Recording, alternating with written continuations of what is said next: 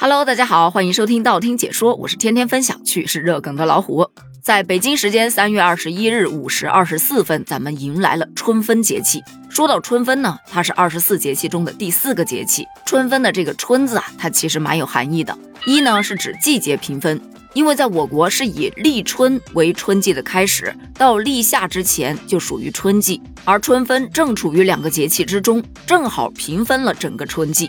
第二个含义就是说。昼夜平分，因为在春分的这一天，太阳直射赤道，昼夜等长，各为十二个小时。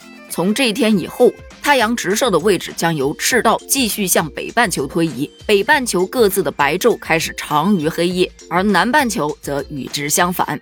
据《春秋繁露》中记载：“春分者，阴阳相伴也，故昼夜均而寒暑平。”就是指在春分的这一天，昼夜平分，寒暑平衡。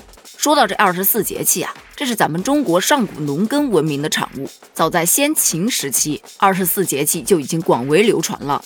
前面咱们也提到，在中国是以立春为春天的开始，可是，在西方国家呢，大多都以春分这一天为春节的起始。甚至啊，在乌兹别克斯坦、还有土耳其、阿富汗、伊朗等国家，他们的春分啊，就是他们的新年。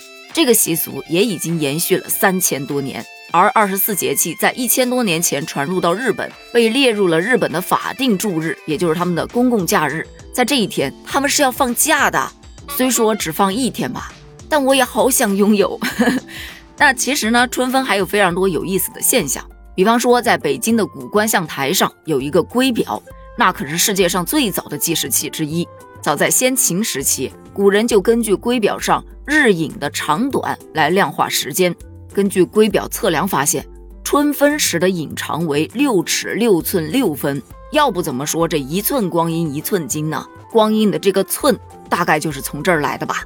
第二个有意思的现象是说，当太阳走到黄道与赤道的交叉点时，就意味着进入到了春分时刻。而春分在天文学上，那其实就是一个时间点，在那个时刻，太阳直射赤道。南北两半球获得等量的光和热，而且太阳正东升起，正西落下，白天黑夜被均分。同一经线上的人们，无论天南地北，都将在同一时刻迎来日出。还有一个特别有意思的现象，其实是跟春分的习俗有关。有句俗语说：“春分到，蛋儿俏”，就是指啊，在每年的春分这一天，各地的民间就流行一个竖蛋的游戏，就是把这个鸡蛋让它竖立在桌子上。在咱们古老的传说当中，春分的这一天是最容易把鸡蛋立起来的。那你可能会问了，这是为什么呢？咱们就从两个方面来解释一下这个现象。首先，第一个啊，咱从科学的角度来讲，因为春分的这一天，地球的重力方向跟平时是不一样的。在春分这一天，地球的赤道面与太阳光线的垂直方向相交，导致地球的引力方向与平时不同，它们之间达成了某种平衡。所以把鸡蛋立起来会比较容易，但是吧，有人说这就是一个伪科学，因为太阳对鸡蛋的引力相对于地球对鸡蛋的引力来说，那实在是太小了。所以也有人认为这纯粹就是一个技巧的问题，跟春分无关。另一个说法反而更加容易让人接受，就说春分嘛，因为正值春季的中间，它不冷也不热。花红草绿，人心舒畅，思维敏捷，动作利索，这立蛋的成功率就高了很多。而且立蛋确实有很多小的技巧，比方说挑蛋方面，咱们就挑生鸡蛋，生鸡蛋相较于熟鸡蛋，它会更容易立起来。其次，在选择生鸡蛋上也有讲究，最好挑那种表面上比较光滑的。而且刚从鸡肚子里生出来四五天的鸡蛋为佳，因为这样的鸡蛋，它的蛋黄素带松弛，在立蛋的时候蛋黄会下沉，如此一来重心降低，就更容易把鸡蛋立起来了。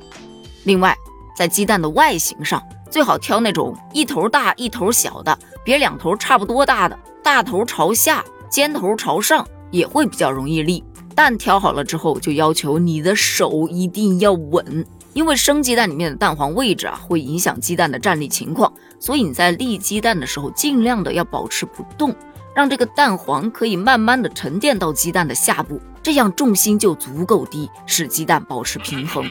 这个时候就非常考验你的细心耐心呐，越急躁越不容易成功。那春分立蛋，它不仅仅是农民祈求丰收和好运的一种方式，其实也象征着新的一年新的开始。它是一种生命的延续和万物的复苏，让人们感受到春天带来的生机和活力。所以听到这儿，还不赶紧去拿个鸡蛋，咱们来立一立。立起来了之后，欢迎在评论区扣个一哦，咱们来看看有多少小伙伴成功立起了鸡蛋。好了，咱们今天的节目就聊到这儿了。如果你还有什么想补充的，欢迎在评论区留言哦，咱们一起探讨一下。评论区见，拜拜。